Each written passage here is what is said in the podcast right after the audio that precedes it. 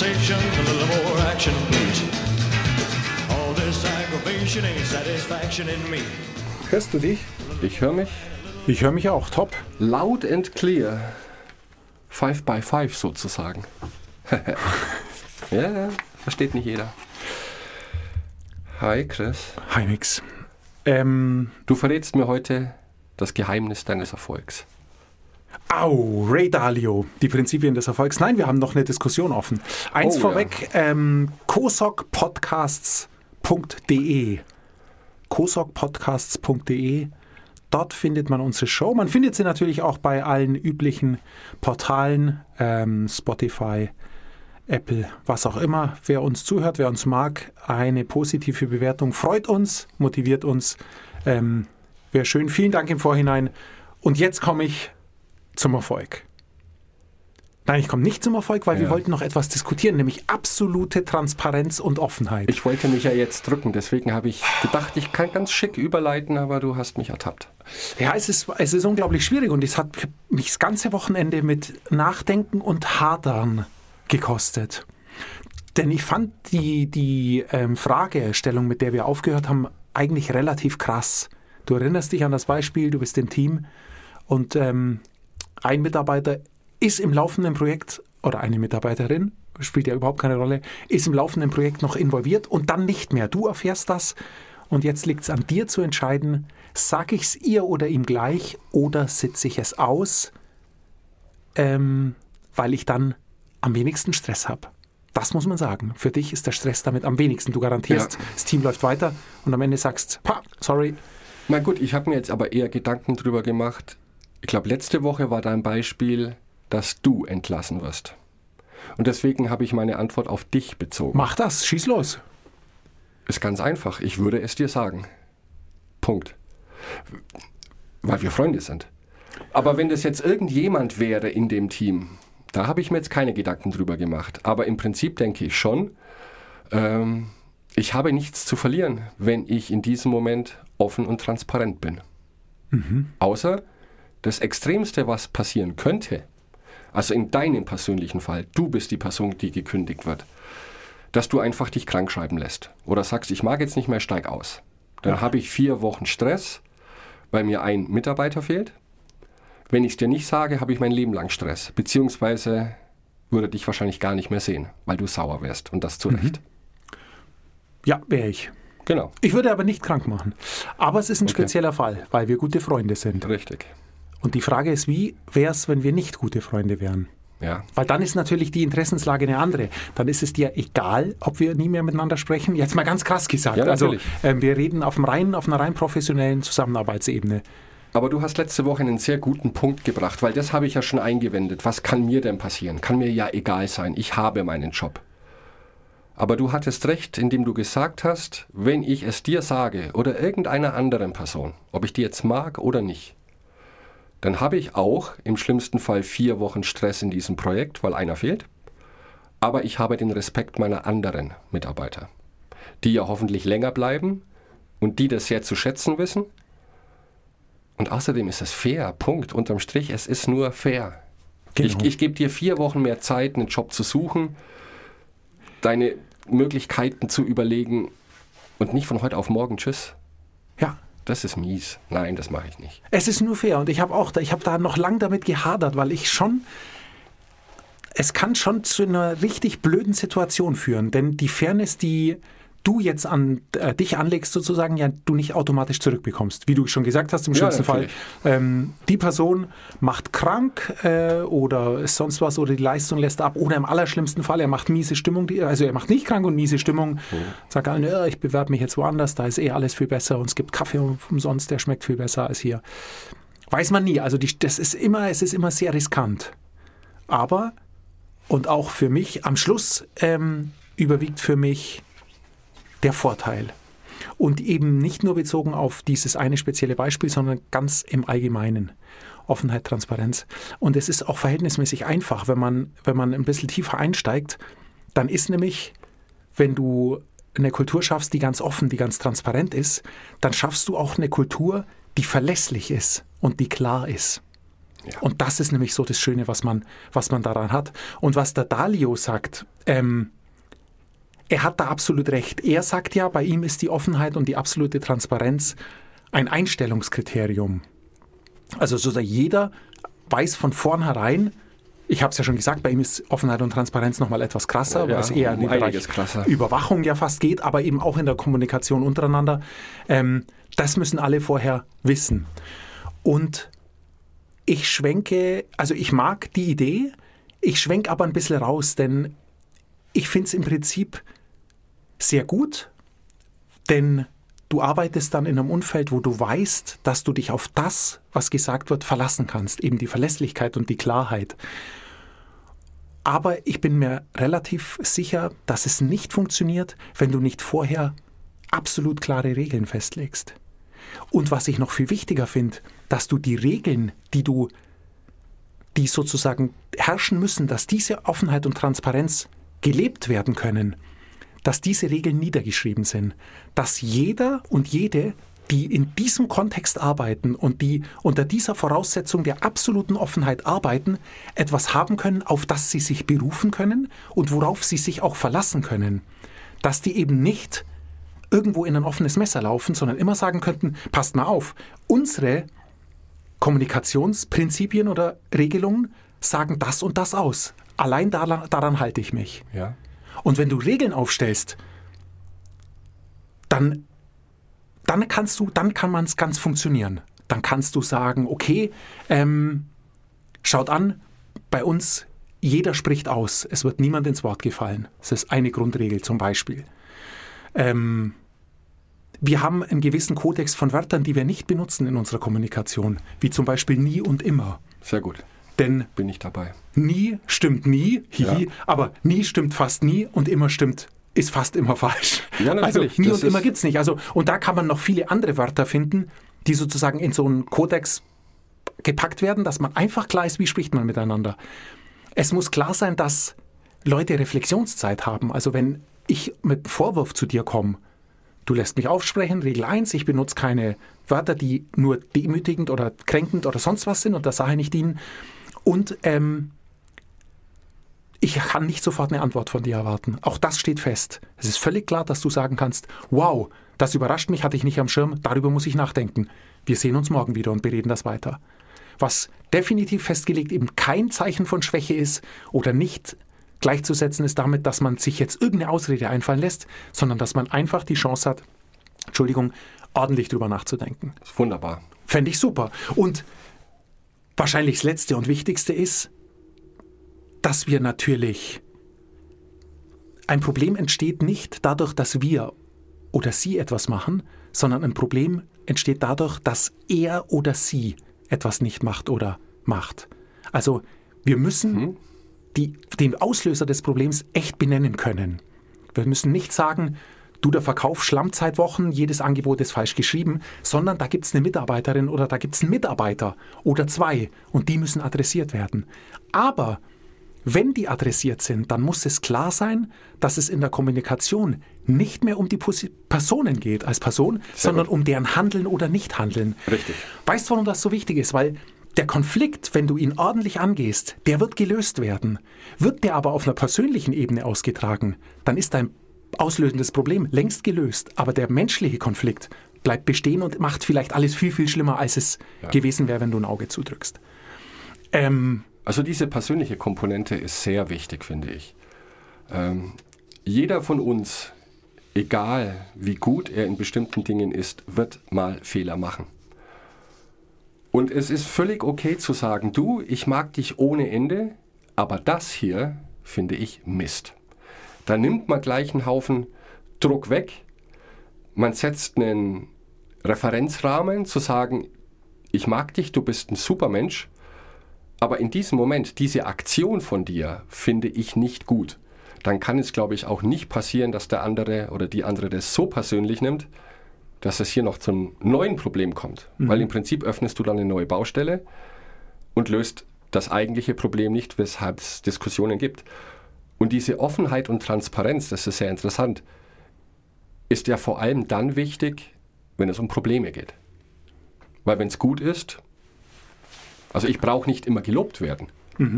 Aber ich muss in Anführungszeichen gerügt werden, wenn ich jetzt einen Fehler gemacht habe, der mir vielleicht selbst gar nicht bewusst ist. Dann möchte ich mich aber auch darauf verlassen, dass andere mit mir offen umgehen und mir auch klipp und klar sagen, warum sie glauben, dass das nicht der richtige Weg ist. Weil das ist ja oft ein schwammiges Feld. Ich hätte es anders gemacht. Ja, wäre es besser geworden, weiß man nicht. Aber dann auch gute Argumente bringen. Absolut. Die Frage ist nur, ähm, arbeiten wir in Konstruktionen, in denen jetzt absolute Transparenz und Offenheit gelebt wird oder nicht? Nein. Genau, und da ist meines Erachtens ein großes Problem, das der Dalio gut gelöst hat. Er hat nämlich vom ersten Tag an gesagt, so wird's gemacht. Und die erste Person, die er eingestellt hat, wusste das schon. Bis zur 1500. die jetzt für ihn arbeitet. Und ich sehe das ganz große Problem, wenn du jetzt in unser Team gehst, wo du mich feuern wirst. Deshalb interessiert es mich nicht mehr allzu sehr. Ich beteilige mich aber trotzdem. Okay? Ähm, wenn du da jetzt reingehst morgen und sagst, Leute, wisst ihr was, ab jetzt ähm, ändern wir uns und sind ganz offen und ehrlich und transparent zueinander, dann werden dich alle mit großen Augen anschauen Es und sagen, du Mix, das sind wir doch schon immer. Ja, wir sind immer ganz ehrlich zu dir. Keiner würde Natürlich. zugeben im Nachhinein, ich habe die letzten zehn Jahre gelogen. Genau. Nur, wir lügen ja alle, jeden Tag, permanent. Ja, permanent nicht. Ja, na, na, Hin und Entschuldigung. wieder. Also ja, wir lügen nicht ich so ein- 200 Mal am Tag. Da jetzt habe ja ich so ein böses Wort verwendet, wie immer, permanent. Nein, nein, nein, nein, nein. Also wir lügen ganz selten. Es ist, also in der Tat, es ist, wir lügen nicht 200 Mal und nicht 20 Mal am Tag, aber zwei, dreimal schon. Und natürlich, ähm, ich meine, warum lügt man denn? Aus Ego-Gründen, aus Höflichkeit? Also auf, aus Höflichkeit sicherlich. Ich möchte den anderen nicht verletzen. Genau. Zweitens aus Angst. Aus Angst? Absolut, genau. Und aus Ego. Du hast den Vorteil aus der Richtig. Lüge. So. Und natürlich findet sowas auch im Team statt. Machen wir uns nichts vor. Und sowas im Nachhinein einzuführen, was heißt einzuführen? Also es ist ja, ich glaube, dass man gut damit zurechtkommt, wenn man dann einen dauerhaften und, und einfach stetigen Prozess macht, dass du jetzt in deinem Unternehmen suchst du dir eine Alliierte oder einen Alliierten, ihr seid eh schon ganz eng und mit denen besprichst du mal so ein Konzept und überlegst mal, hey, was wäre der Benefit für uns, was nicht? Und dann macht man es Schritt für Schritt für Schritt, macht ein Handout dazu, Leute, passt auf, in unserer Kommunikationskultur müssen wir an diesen und diesen Schrauben arbeiten, wir versuchen mal diese drei Regeln einzuhalten und ich glaube, so kann man sowas schon ganz gut anschieben.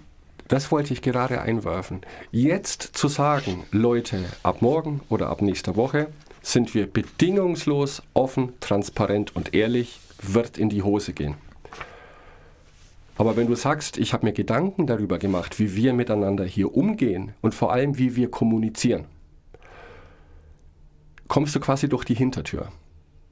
Ähm, weil dann wird impliziert, es ist okay, jemandem zu sagen, dass das, was er oder sie gemacht hat, nicht besonders gut war. Ähm, jeder hat eine Chance, sich, ja, rechtfertigen ist jetzt auch ein blödes Wort, Stellung dazu zu nehmen, Argumente vorzubringen, warum er oder sie in diesem Moment so gehandelt hat. Ähm, und generell das Thema Fehlerkultur ansprechen. Alle, also du schaust in die Zeitung, in irgendwelche Blogs und Fehlerkultur kommt mir so vor, scheint ein ganz großes Ding zu sein. Wir unterstützen Fehler. Wir fordern sogar Fehler. Aber ich denke, in der Realität sieht das oft dann anders aus. Dass das ein schönes Schlagwort ist, aber wenn dann doch Fehler passieren, dann vergisst man diese hehren Ideale und dann heißt es, oh, Fehler gemacht, wir müssen das sofort lösen. Also diese Kombination aus, wir überlegen uns unsere Kommunikation, da bin ich ja immer ein großer Fan. Mit Kommunikation kann man so viel gut machen und auch so viel kaputt machen. Und langsam einführen zu sagen, wir leben hier mit einer Fehlerkultur, weil wir Menschen sind. Und jeder hat das Recht, diese Fehler zu machen, aber kombiniert mit dem Ansatz, sofort ins Lösen dieser Probleme zu gehen, ohne mit dem Finger zu zeigen. Das finde ich sehr charmant. Also ich glaube, da könnte ich gut leben in so einem Umfeld. Du gibst mir auch die beste Überleitung, die du dir nur vorstellen kannst. Ja, dafür bin ich bekannt. Dankeschön. Dafür hast du mich ja. Ich bin bei Ray Dalio, wir wollen ja das Buch weiter vorstellen. Ich habe heute die zweite Sendung zu ihm, was mich sehr freut, weil es steckt viel drin. Und ich bin auf Seite 546. Also ich bin jetzt schon sehr weit ähm, gesprungen und es ist das Kapitel Nummer 11. Probleme wahrnehmen und nicht tolerieren. Ja. Und es passt nämlich sehr gut zu dem, was du gesagt hast, denn ähm, wir haben alle Probleme. Oh ja. Wir alle kriegen Post vom Finanzamt zum Beispiel. Man muss sie aufmachen, will es nicht. Ja. Ähm, und ähm, Ray Dalio ähm, hat da interessante Ideen. Ich lese mal ganz kurz das erste, den ersten Absatz nur vor. Auf dem Weg zu ihren Zielen werden sie unweigerlich mit Problemen konfrontiert werden. Wenn sie Erfolg haben wollen, müssen sie sie wahrnehmen und sie dürfen sie nicht tolerieren. Probleme sind wie die Kohlen, die man in den Kessel einer Dampflok schippt. Sie zu verbrennen, also Lösungen zu finden und umzusetzen, bringt uns nach vorn. Jedes Problem, das Ihnen begegnet, ist eine Gelegenheit, Ihre Maschine zu verbessern. Probleme zu identifizieren und nicht zu tolerieren, gehört zu den schwierigsten und am wenigsten beliebten Dingen. Ja, wobei da jetzt ein Satz drin ist, da stellen sich mir schon wieder die Nackenhaare auf. Jede Krise ist eine Chance. Ja, stimmt. Jeden Morgen geht die Sonne auf, stimmt auch. Ja. Ähm, es kommt darauf an, was man daraus macht. Genau, ich mag ihn auch nicht. Ich mag, jede Krise ist eine Chance auch nicht. Denn Hand aufs Herz, ich hatte ein paar Krisen, da denke ich mir, diese Chance hätte ich mir gern gespart. Und zwar auch keine Chance. Du musst die Sache irgendwie lösen und schauen, dass du nicht den, den Mut verlierst. Also, es ist, jede Krise ist ihre Chance, ist genauso wie dieses oder dieser Satz, der in jedem zweiten Motivationsbuch steht, dass die Zeiten noch nie so schwer waren wie jetzt. Das erzähl mal jemand, der vor 100 Jahren gelebt hat. Also, ähm, aber vielleicht muss es drin stehen. Ich weiß es nicht. Carpe diem möchte ich noch hinzufügen. Es ist Ja. auch Ah, ich verstand kurz auf den Schlauch, aber ah, ja, Postkarten-Slogans. besonders schön auf Unterarme tätowiert. Besonders schön. Wer tut sowas? Carpe- Naja, du wirst. Wir googeln es mal. Tät- was google ich? Naja, Tätowierung. Ähm, Ray Dalio hat eine Sache, die ich ganz stark finde. Und allein für diesen einen Hack es sich lohnt, dieses Buch zu kaufen. Jetzt nicht mehr, jetzt erfahren sie alle, die wollen. Aber ähm, er sagt in großen, also er spricht von großen Unternehmen, weil er hat 1500 Mitarbeiter. Wir, sind, wir Kleinen sind nicht so 100% seine Zielgruppe. Macht aber nichts. Er sagt, eigentlich müsste man in, einer, in einem großen Unternehmen eine Abteilung schaffen, die nichts anderes macht, als Probleme in allen anderen Abteilungen zu suchen. Oh, Wow. Ähm, und das finde ich super, weil ihm geht es ja darum, dass man Probleme auf keinen Fall tolerieren darf. Ganz klar. Dazu muss man sie aber auch kennen. Ähm, und wenn man sie kennt, muss man sie ansprechen und darf sie eben nicht tolerieren. Und ich, ich würde jetzt mal sagen, selbst in unserem Team, in dem du, lass mal beim Beispiel bleiben, in dem ich ja jetzt noch dabei bin, Ja. sollten wir das tun. Also vielleicht ergibt es wirklich Sinn. Ich will jetzt nichts übertreiben, weil wir haben sonst vor lauter Hacks keine Zeit mehr zu arbeiten. Aber vielleicht ist es sinnvoll, wir haben ein Team von zwischen 5, 10, 18, 4 Leuten, völlig egal. Jede Woche ist ein Teammitglied freigestellt für zwei oder drei Stunden, um sich nur die Prozesse und Ergebnisse der Vorwoche anzuschauen. Und er muss ein Problem oder einen Fehler finden. Weil damit machst du eine super Umkehr. Wenn jetzt du im Team was hast und da hakt's irgendwo und dann kommt ein, eine Streberin oder ein Streber und sagt, oh, da ist ein Problem, das macht man immer schon falsch und der macht das und das, sowas nervt und bremst. Wenn aber jemand wirklich auserkoren ist, mit dem Auftrag, ein Problem aufzufinden, und der sagt dann am Schluss, oh nee, war eigentlich alles okay, dann waren ihn eher wahrscheinlich die anderen Teammitglieder ansprechen und sagen, hast du jetzt drei Stunden Comics gelesen? Es gibt's ja nicht, dass alles Ja. rund lief bei uns. Also Ja, man okay. macht dann sozusagen das Problem finden fast zu einer, nicht Challenge, aber man macht es dann zu einem einfachen Prozess oder zu einer einfachen Aufgabe, die ganz selbstverständlich zur Teamarbeit gehört. Und das finde ich eigentlich echt ganz groß. Also, ähm, Es ist groß, es ist überwältigend. Ich bin, ja. es ist gut. Ich bin geflasht. Und- das sind ja wie die Jungs. Sorry, ich bin jetzt enthusiastisch. Manche Firmen engagieren ja bewusst Hacker, die sie von außen angreifen, um die Schwachstellen zu finden. kann man ja eins zu eins übertragen, was die da tun. Letztendlich ja. Ja, nur, dass also es diese von innen Idee, kommt. Es ist, es ist Ja. grandios. Und schwierig oder eine richtige Herausforderung, eine richtige Challenge wird es dann, wenn du eine Einzelkämpferin oder ein Einzelkämpfer bist. Einzelunternehmen, Freischaffender. Dann tut es richtig weh, weil letztendlich, man wird es nicht tun. Aber es wäre ideal, wenn auch da man sagen würde, hey, die nächsten zwei Stunden mache ich nichts anderes, als mir aufzuschreiben, was eigentlich nicht gut lief letzte Woche und mir zu überlegen, warum. Dann ist es perfekt. Also Denn wir wissen ja alle. Habe ich jetzt alle gesagt? fast alle. Fast alle. Du sagst immer alle. Sag, das stimmt nie. Was wollte ich jetzt sagen? Ja, gerade als Einzelkämpfer, und das kennen wir beide ja auch in bestimmten Projekten, wo wir alleine arbeiten, wir wissen im Prinzip, was nicht gut ist. Aber wir haben keine Zeit. Oh, Oder wir nehmen sie uns nicht. wir nehmen sie uns nicht und solange es irgendwie läuft, ja, Auge zu und durch. Aber genau da, Das ist schwierig. genau, weil da ist ein großes Problem. Sagen wir so, wir sprechen sowieso nur um, über kleine Probleme. Große Ja. Probleme tauchen von selbst auf und müssen gelöst werden, keine Frage. Wir sprechen von kleinen Problemen und die werden aber zum großen Problem. Es gibt ja dieses, ähm, dieses falsche Beispiel von einem Frosch, den man in kochendes Wasser wirft, dann springt Ja. er sofort raus. Großes Problem. Wenn du einen Frosch in lauwarmes Wasser setzt und erhitzt es immer mehr, bleibt er sitzen, bis er stirbt. Stimmt übrigens nicht. Das stimmt Ich nicht, habe es ja. recherchiert, das stimmt zum Glück nicht. Aber Du hast es nachgelesen, hoffentlich. Nicht Ja. recherchiert, nachgebaut. Nein, nein, nein, ich hab's, nein, nein, nein, nein. Ich hab's, ich hab's Ah, gemacht. Nein. Oh Gott. Naja, das schneiden wir einfach wieder raus. Natürlich. Ich hab, und genauso ist es mit kleinen Problemen. Kleine Dinge, die du akzeptierst, schleichen sich irgendwann ein und sind dann der Status quo. Und dann kommt das nächste kleine Ding, was man akzeptiert und das nächste und das nächste und das nächste. Und es könnte wirklich sein, dass dieses Beispiel stimmt, dass du immer mehr ähm, Unaufgeräumtheiten, Probleme, ähm, Umwege in Kauf nimmst, die am Schluss dein Projekt töten. Und dass, wenn du am Schluss auf dieses Projekt schauen würdest, dir denken würdest, sowas würde ich nie tun.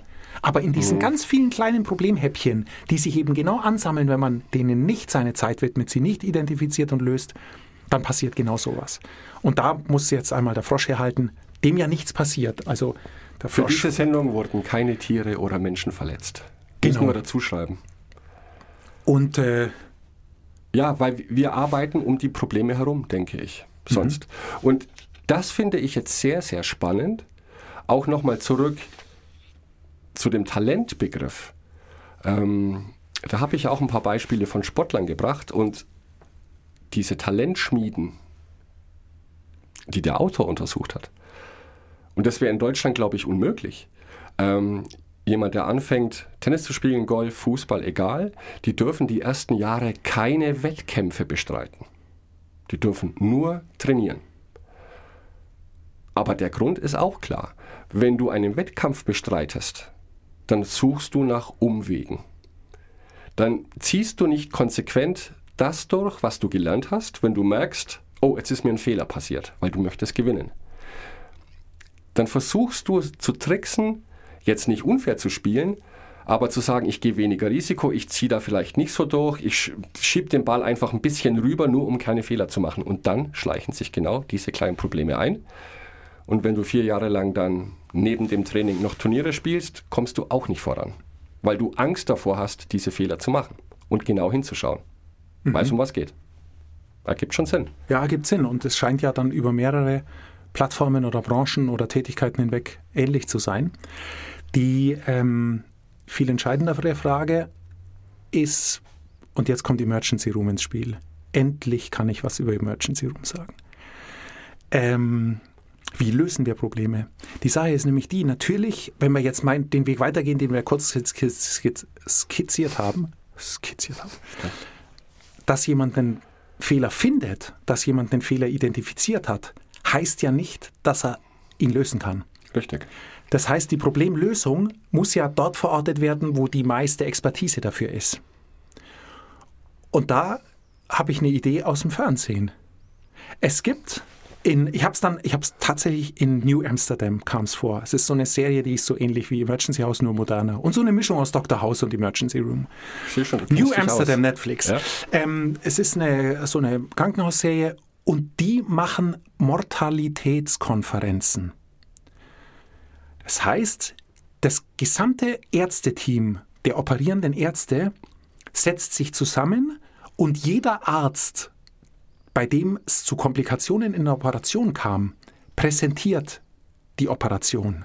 Er präsentiert alle Werte, die er genommen hat in der Zeit. Also, EKG, was, ich kenne mich jetzt nicht so gut Ja. aus, aber er präsentiert einfach alle Herzfunktionen, die er gemessen hat. Es wird alles ganz transparent dargestellt. Und er erzählt Schritt für Schritt, was er getan hat.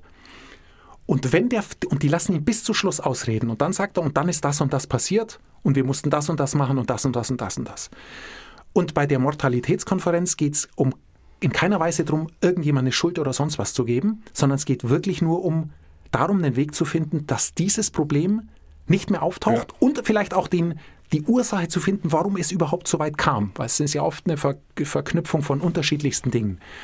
Und das fand ich richtig cool. Also im Fernsehen war es sowieso cool, weil da sitzen dann eben so Superhirne, die fancy Ideen haben.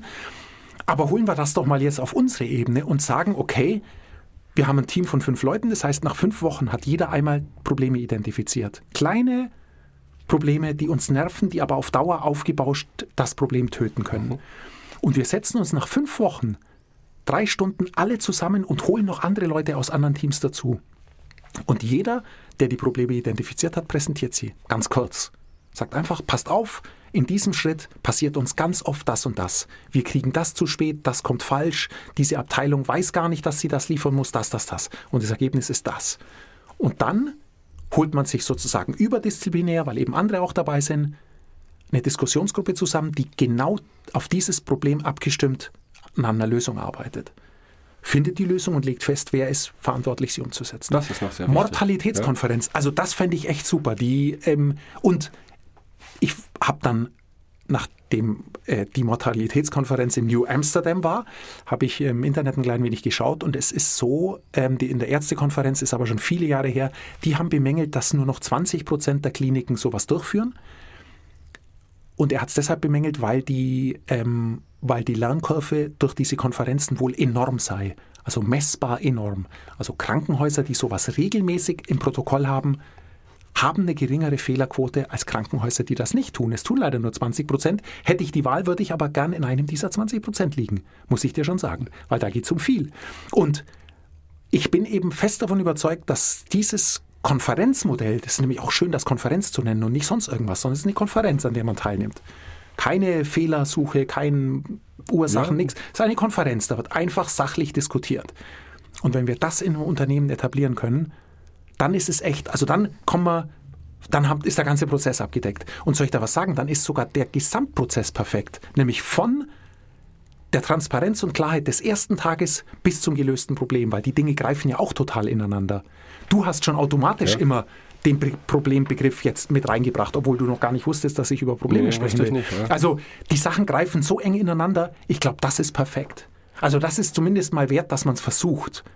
Ja. Denn gerade der große Probleme kommen, wie gesagt, die kommen immer, die löst man, sonst geht es nicht weiter. Aber gerade die kleinen Dinge, die eben auch dauerhaft auch zu Nadeln sein können, die in einem Genau. Großraumbüro pixen, die all so Kram, das kann man in einer kompetenten großen Runde besprechen und gelöst kriegen. Und manchmal, wenn es dann tatsächlich auf eine zwischenmenschliche Ebene gibt, sind es vielleicht auch einfach nur Missverständnisse oder, oder unterschiedliche Ansichten, die aber in der Kommunikation schnell gelöst werden können. Also würde perfekt funktionieren. Ja, weil es hier um, wie nenne ich es, systemimmanente Probleme gibt. Also große Probleme, was weiß ich, eine Lieferung fällt aus, weil ein ganzer LKW liegen geblieben ist.